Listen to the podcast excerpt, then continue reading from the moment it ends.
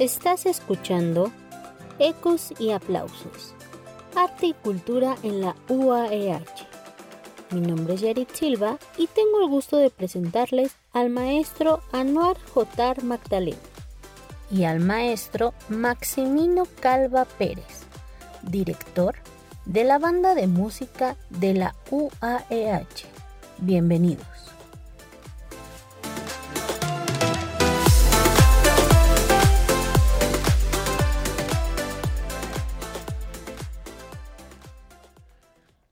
El día de hoy, amigas y amigos nuestros, tenemos la grata oportunidad y, por qué no decirlo así, el privilegio de disfrutar de una gran charla con el maestro, con el profesor, con el amigo Maximino Calva Pérez.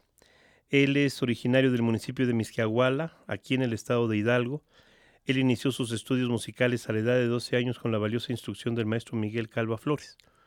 A los 14 años ingresó a la Banda Sinfónica del Estado de Hidalgo como clarinetista, continuando sus estudios en el Conservatorio Nacional de Música con el maestro Anastasio Flores. En 1971, el maestro Maximino Calva Pérez ingresó a la Secretaría de Educación como profesor de música, obteniendo tres primeros lugares a nivel nacional en los eventos culturales del Sindicato Nacional de Trabajadores de la Educación. Allá por el año de 1976 fue reconocida su trayectoria y le otorgaron el primer lugar como valor juvenil nacional. Integrante de la banda de charros de 1967 a 1972, lo que ahora conocemos usted y yo, amiga y amigo nuestro, como la banda sinfónica del estado de Hidalgo. Ha sido impulsor de bandas de música en las escuelas secundarias del estado de Hidalgo, agrupaciones con las que se presentó en dos ocasiones en el Palacio Nacional de Bellas Artes como el mejor grupo del estado, dirigiendo la banda de música de la Escuela Secundaria General número 2 de Pachuca, capital del estado de Hidalgo. Ha realizado giras artísticas acompañando al ballet folclórico del estado de Hidalgo en Panamá, España, República Dominicana y Estados Unidos de Norteamérica.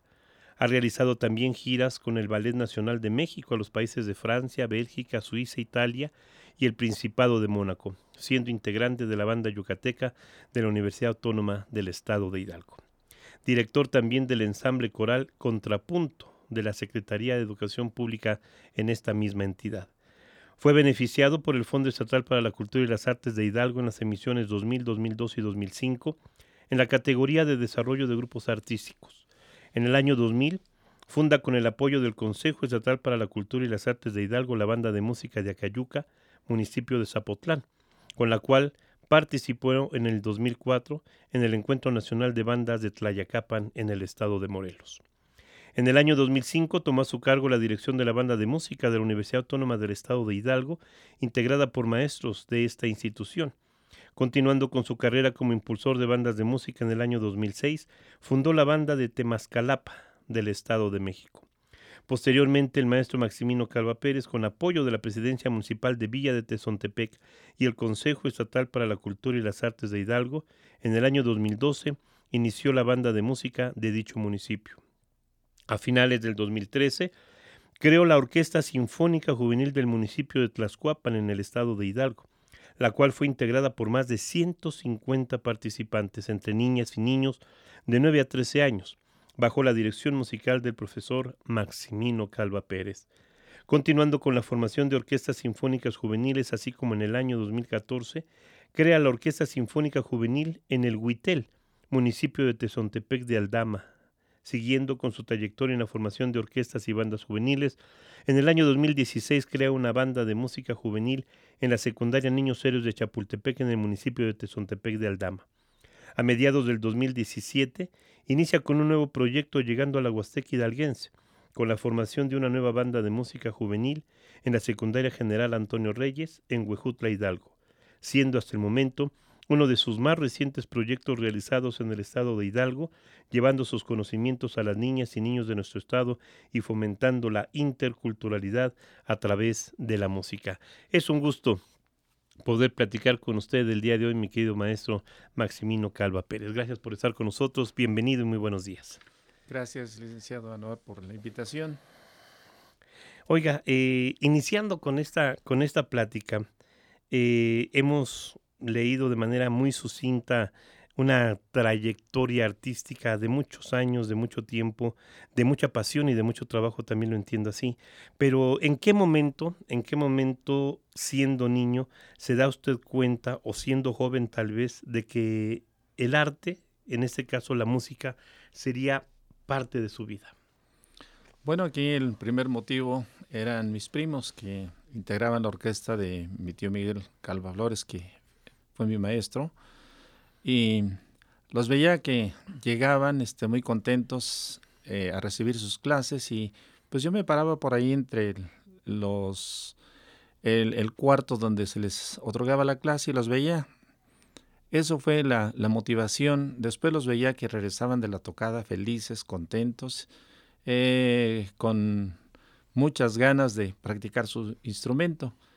Entonces mi tío se dio cuenta, dice, hijo, yo creo que veo que andas aquí con mm, todos este, tus primos y si no quieres aprender este, la música, le digo, bueno, si me enseña. ¿Qué edad tenía usted, maestro? 12 años. 12 añitos. 12 años y ahí fue como empecé a tomar las clases y la motivación principal fueron mis primos. Ellos ya estaban en la banda del estado de Hidalgo, la banda de charros. Entonces, este, para empezar, bueno, el tío me dijo, tienes que aprender el solfeo. Cuando yo llevaba yo 78 lecciones del método de solfeo de los solfeos de Enrique Lemoine, me dijo, ya es tiempo de que te demos un instrumento. Pero pues no tengo, tío, le digo, no tengo. Y, este, pues ahorita mis papás no me pueden comprar uno. Dice, no te preocupes, hijo, te voy a prestar uno. Y fue así como inicié mi, mi carrera dentro de la música. Esa fue mi motivación. Y les agradezco mucho a mis primos que me hayan este, de alguna manera motivado para estudiar esta carrera. Y ese instrumento que le, que le prestó su tío fue el clarinete. Fue el clarinete, exactamente. ¿Usted hubiese preferido otro? ¿Había algún instrumento que le, como dicen los chavos, que le latiera más? Bueno, me gustaba el saxofón, Ajá. pero como no había el recurso para comprarlo, este, con un clarinete inicié. ¿Cuál fue la primera, la primera sensación de tener un clarinete en las manos? Bueno, el primer clarinete que le prestaron. Eh, en, un clarinetito de 17 llaves, ¿Sí? porque había de 13 llaves, de 17 y de 23 llaves. Entonces era de los medios el, el clarinete de 17 llaves y con ese, bueno, aprendí. Mis primos me enseñaron lo que era la embocadura, me enseñaron lo que eran todas las posiciones en el clarinete. Y pues así fue como me inicié con ese instrumento. ¿Cuánto tiempo le requería a usted el estar practicando diariamente, el estar ensayando con su clarinete? Bueno, el, instrumento en, lo ensayaba yo todas las tardes, de 4 a 6 de la tarde que yo tenía mi clase, pero todos los días. este, tenía yo una clase con mi tío y él me checaba las lecciones, ya llegaban mis primos de la capital y me decían esto está bien, esto está mal y me iban guiando. Eh, pero cuando yo ingreso a la banda del Estado, me dice mi tío, oye, ya es tiempo de que te vayas. ¿Cuánto tiempo pasó después de, o sea, tenía usted 12 años cuando le dan su primer clarinete? ¿Qué edad tenía usted cuando, cuando ingresa a la banda de charros del Estado? Yo tenía 14 años. Uh, rápido, dos años. Sí, en dos años este, me dediqué pues al, al instrumento y cuando llegué aquí, llegué con tres compañeros más y el maestro Gonzalo Domínguez, que en paz descanse, dice, bueno, hay una plaza nada más, son cuatro los que la pretenden. Así que este, les voy a dar tres meses, se les van a pagar y en tres meses les haré un examen y el que mejor responda se queda y los demás pues, se van a su pueblo a seguir este, practicando. Entonces, pues en ese momento se me vino el mundo encima. Porque dije, ¿qué voy a hacer? Los compañeros que, que llegamos juntos, ellos ya eran músicos, ya tocaban, tenían un nivel mucho mayor y dije, bueno, pues este, a ensayar. Me decían mis primos, échale ganas, porque tienes examen dentro de tres meses. Bueno, ahí fue donde ya este, empecé a ensayar seis horas eh, con el instrumento todos los días. O sea, de dos horas a seis horas. De dos horas subía a seis horas, más el ensayo de la banda, que era de las diez de la mañana a la una de la tarde. Ya estaba yo dentro de la banda del Estado, pedía las partituras de las obras, se me las llevaba, las ensayaba y cuando llegó el, el examen, tuve la oportunidad de, de quedarme. Dijo el director, el maestro Gonzalo, a ver, ustedes tres se van a su pueblo, siguen ensayando. tú muchacho te quedas. Ahí fue donde, donde respiré profundo y este, bueno, afortunadamente el esfuerzo que hice dio frutos. ¿Y durante esos tres meses usted viajaba diario de Pachuca a Misquiahuala No. o se vino acá a Pachuca? Yo estaba yo aquí viviendo en Pachuca, este ya con, bueno, mis primos todavía estaban aquí, alcancé a dos porque cuando yo entré, uno de ellos ya se fue para México a la banda de la Secretaría ¿Cuál es de el nombre de sus primos, maestro? Mi- el, el nombre de mis primos es Isidro Calva, que es el mayor, Calva Calva. Después siguió Marino, Calva Calva y Vicente Calva Calva. El primero re- eh, entró a la banda de Marina y se retiró como subdirector de la banda de Marina, se jubiló. El segundo Marino, él es un clarinetista reconocido a nivel mundial. Él este, terminó su carrera en el conservatorio de 10 años, se fue a hacer este, un posgrado a Francia y después se fue a Budapest, Hungría, también a hacer otro. Y era el primer clarinete de la Sinfónica de la UFUNAM. Eh, se acaba de jubilar también. Ajá. Y el tercero, mi primo Vicente, bueno, pues él, este, él estaba en la banda eh, de guardias, este, no, la banda de Estado Mayor Presidencial, El que, Estado Mayor Presidencial. que dirigía el maestro Margarito Nápoles Padilla. Yo intenté ingresar después de que estuve aquí en la banda del Estado cinco años, presenté muchos exámenes en México para irme a, a una banda de militar, me gustaba mucho el uniforme. Y esa fue una motivación. Presenté mis exámenes a los 16 años. En todos lados los pasé, pero no tuve suerte porque no había plazas. Me dijeron, espérate, cuando haya plaza te, te llamamos.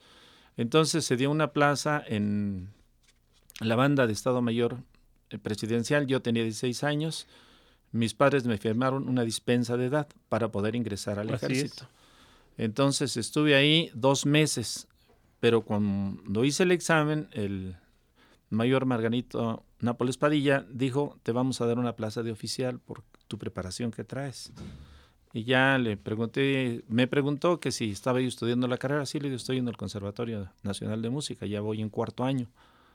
Y este, dice, bueno, de hablar, te vamos a dar tu, tu plaza de oficial. Pero al ir a la defensa me hicieron todos los protocolos, me cortaron el pelo, este, me sacaron fotografías de frente, de perfil y todo, pero me pusieron eh, las cintas de sargento primero. Sí. Y le dije al detalista, que era el que se encargaba de hacer los trámites, digo, oiga, el mayor dijo que de oficial. Dice, bueno, si quieres y si no, pues este, no hay plaza. Entonces este, estuve dos meses nada más y como era menor de edad, me di de baja porque no me dieron el, la plaza de, de oficial. El grado que le habían El grado, sí. Ah, me regresé a Pachuca y aquí en Pachuca este, me- el profesor Mario Gándara me hizo favor de invitarme a que trabajara yo en la secundaria general 2, que era el, lo que anteriormente era la, es una escuela dependiente de la Universidad Autónoma del Estado de Hidalgo. Entonces me, me quedé ahí en el año del 71 y ahí inicié precisamente en el trabajo docente. Ahí fue. Ahora, ya nos ha platicado de sus primos, nos ha platicado de su tío, e incluso de lo que entiendo yo habrán sido todas estas clases de solfeo de Moine. Eh, ¿Cuáles fueron las influencias que usted pudiera reconocer más importantes, no solamente en este momento de su vida, sino en toda su vida que le han marcado artísticamente? Bueno, aquí la inquietud eh, siempre he sido un poquito inquieto para la creación de, de grupos. Cuando yo entro a trabajar, bueno, vi la necesidad de, eh, en el 72 hubo eh, cambio de planes de estudio y se introduce por primera vez la que todos los alumnos debían tocar un instrumento. Se introduce la flauta dulce. En ese año eh, formé un grupo de 60 alumnos, eh, los mejores obviamente, y participamos ya en la clausura. Y de ahí surgió la idea de que se hiciera el grupo de las mil flautas en la secundaria general 2, junto con el maestro Leoncio Medina, el profesor Mario Gándara y su servidor. Así es. Entonces, ahí hicimos un trabajo y las mil flautas porque pues todos los alumnos participaban a partir de segundo y tercer año. Y se grabaron dos discos en ese, en ese momento. En en esa estancia. Después tuve un grupo de música moderna con los alumnos mismos de la secundaria. Eh, de ahí, bueno, pues este, ya fui de alguna manera eh, incursionando en otros grupos ya populares. Un grupo que se llamó Los Hermanos Cordero. Eh, ahí grabé dos LPs con ellos y este incursionamos muchas veces en programas de televisión, Canal 4, un programa se llamaba Operación Convivencia. Y bueno, pues ahí duré con los hermanos Cordero cinco años también dentro de la música popular. Ajá.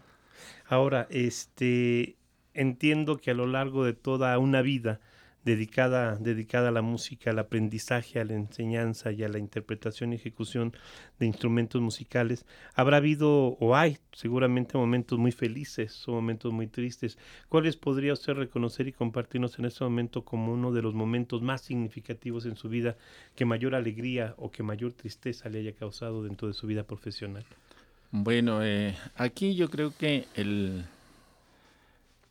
el haber recibido, el, primero sería haber recibido este un reconocimiento por el gobierno federal. En aquel tiempo el presidente era Luis Echeverría Álvarez.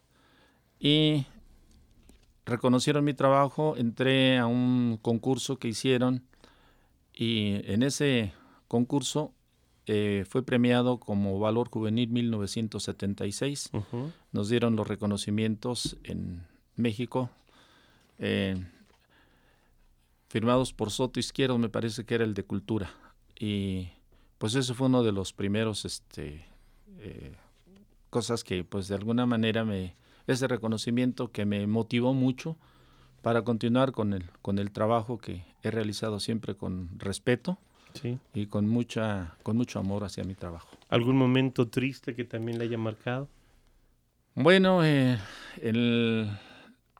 la primera vez que tuve que salir de, de, viaje, ya teniendo a mi familia, ya tenía yo a mis hijos, este, el alejarme de ellos, bueno, por un mes, mm, como que tenía yo el temor, porque ellos pues, ahí estaban en la edad de la, de la adolescencia y había que estar cuidando ¿no? ese detalle de, su formación.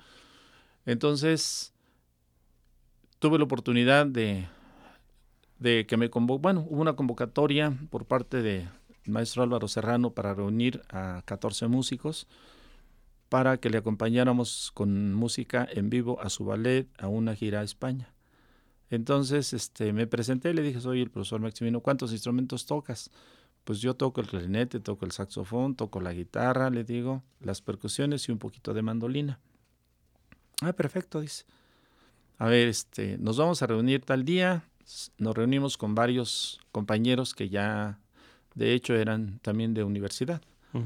Y pues él estuvo de acuerdo, me parece bien. Dice. Ese fue uno, uno de los miedos y de los grandes sueños el haber viajado por primera vez fuera del país. Y un, mes, además. Un mes. Un mes, cuidando el pequeño detalle del crecimiento de los hijos adolescentes. Seguramente, como todo en la vida, eh, cuando se platican las cosas, pareciera ser que han sido fáciles, pero no es así. Se, se tienen que salvar obstáculos, podríamos decir casi casi que en el día a día. ¿Cuáles son los obstáculos a los que se ha enfrentado el maestro, el maestro Max para, para seguir haciendo lo que hace? Bueno, en principio la, responsabilidad de, ser el director de una agrupación, ese es un obstáculo que de alguna manera me ha este, permitido eh, hacer muchos proyectos, ¿no? Ser una persona eh, responsable en el trabajo. La otra, bueno, formar un, equipo de compañeros, porque el trabajo no lo hago solo.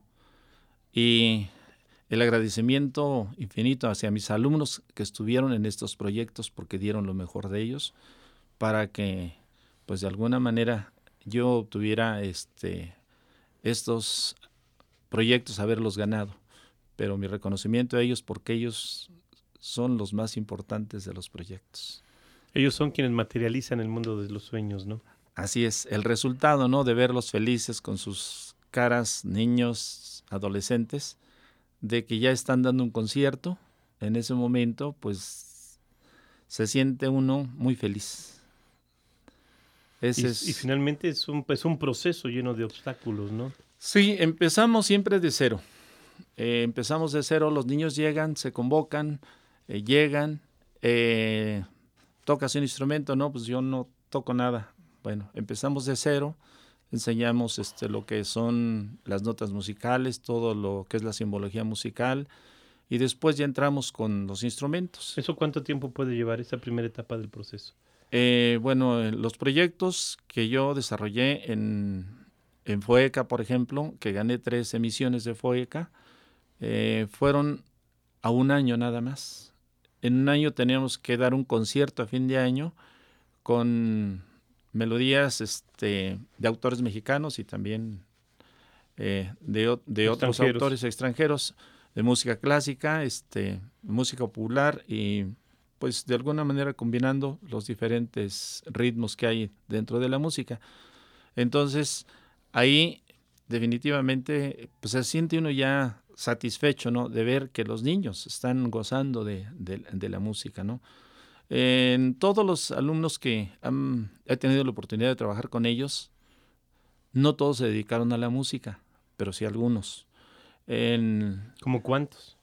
De los, que, eh, los que sabe usted. Bueno, tengo un alumno que está como maestro en Barcelona, que es este maestro eh, de guitarra clásica y aparte es maestro de, canto. ¿Sí? En una de las giras por ahí que hicimos este, a España, tuve que, porque fui dos veces a, a España a acompañar al ballet, dio el, vio la noticia y dijo, este, ah, viene un grupo del Estado de Hidalgo, pues voy a ver. Y, Igual y pues conozco a alguien, ¿no? así es. Sí, mucha gente que cuando estábamos allá en el viejo continente, veían de Hidalgo y se iban y al final de la función pues nos estaban esperando ahí en, en el lobby. En el lobby para saludarnos y pues decir que ellos eran de Puebla, de Tlaxcala, de Hidalgo y de diferentes partes de la República, entonces iban a disfrutar del espectáculo. Maravilla. Entonces, este, este amigo es maestro del Conservatorio de Barcelona, Roberto Lavalle. ¿Lo conozco? ¿Ah, sí? Sí, claro, por supuesto. Tuve la oportunidad de conocer el maestro, el maestro Lavalle. Este, esas son grandes satisfacciones que deja la vida, ¿no? Sí, pero eso es dentro de la música y no solamente hay muchos egresados de aquí del IDA, de, la Universidad Autónoma del Estado de Hidalgo, que también fueron mis alumnos y me los encuentro, pues platicamos y ya los veo todos este, licenciados en música y ya participando con orquestas sinfónicas y en diferentes rubros, ¿no? Pero sí muy, muy importante que por todos los alumnos que estuvieron dentro de la banda de música yo me he llevado una gran sorpresa porque todos son profesionistas. Si no fueron músicos, son doctores, licenciados, eh, arquitectos, eh, enfermeros, eh, de todo, pero todos hicieron una carrera. Yo les decía que la música desarrolla el intelecto en el ser humano y eso está comprobado científicamente, ya que en Estados Unidos, en Europa, hacen una concentración de todos los grandes este, alumnos que tienen un coeficiente intelectual muy alto. Los juntan y les enseñan deporte, les enseñan música, les enseñan eh, muchas este, actividades de cultura, pintura, de, eh, y los que mejor han resultado con mejor este, calificación han sido los de música. Entonces está comprobado, y eh, lo dicen las revistas, que la música desarrolla el intelecto en el ser humano. Hablando de, hablando de desarrollo, con el paso de tantos años, decía yo, dedicado al estudio, al aprendizaje, a la impartición del conocimiento de y la ejecución de instrumentos y la interpretación de piezas musicales. Eh, si se preguntara a usted mismo en este momento, ¿qué piensa, qué piensa de usted como persona? ¿Cómo se definiría? ¿Qué pensaría de usted en este momento? En un, en un acto de, reflexión, de retroalimentación personal, viéndose al espejo del maestro Max, ¿qué, qué, se diría? como pues, persona. Mm, bueno, yo me diría que mientras pueda seguir este, desarrollando programas dentro de la música. aquellos niños que obviamente eh, no tienen una oportunidad, pero les gusta. Eh, pongo nuevamente el ejemplo de cuando yo iba a ver a mis primos en el ensayo. Ahorita que estamos ensayando es Pobre Casa aquí en Matilde, veo muchos niños que cuando estamos ensayando con la Big Band están en la calle, están escuchando, ¿no? Les llama la atención y ya he tenido la oportunidad, oiga, maestro, este, ¿no nos podría enseñar este, usted a tocar un instrumento? Entonces eso pues este, es una parte que no puedo dejar. La, la, historia se repite. Sí, no puedo dejar de hacer y bueno, pues más adelante a lo mejor ahí en la comunidad en donde vivo, que es Matilde, pudiera yo hacer un, un trabajo de con los niños que, se acercaron, definitivamente. Conociendo la experiencia y la trayectoria de usted, seguramente lo hará. es que es casi, casi como que una, una señal, es un símbolo, ¿no? Todo lo que tenga relación con lo que fue de alguna manera su experiencia, su infancia, y cuando se ve reflejado en otros niños, como está sucediendo en Matilde, seguramente lo va a llevar. No sé cuándo, pero seguramente dentro de poco tiempo estaremos hablando de ese proyecto, maestro.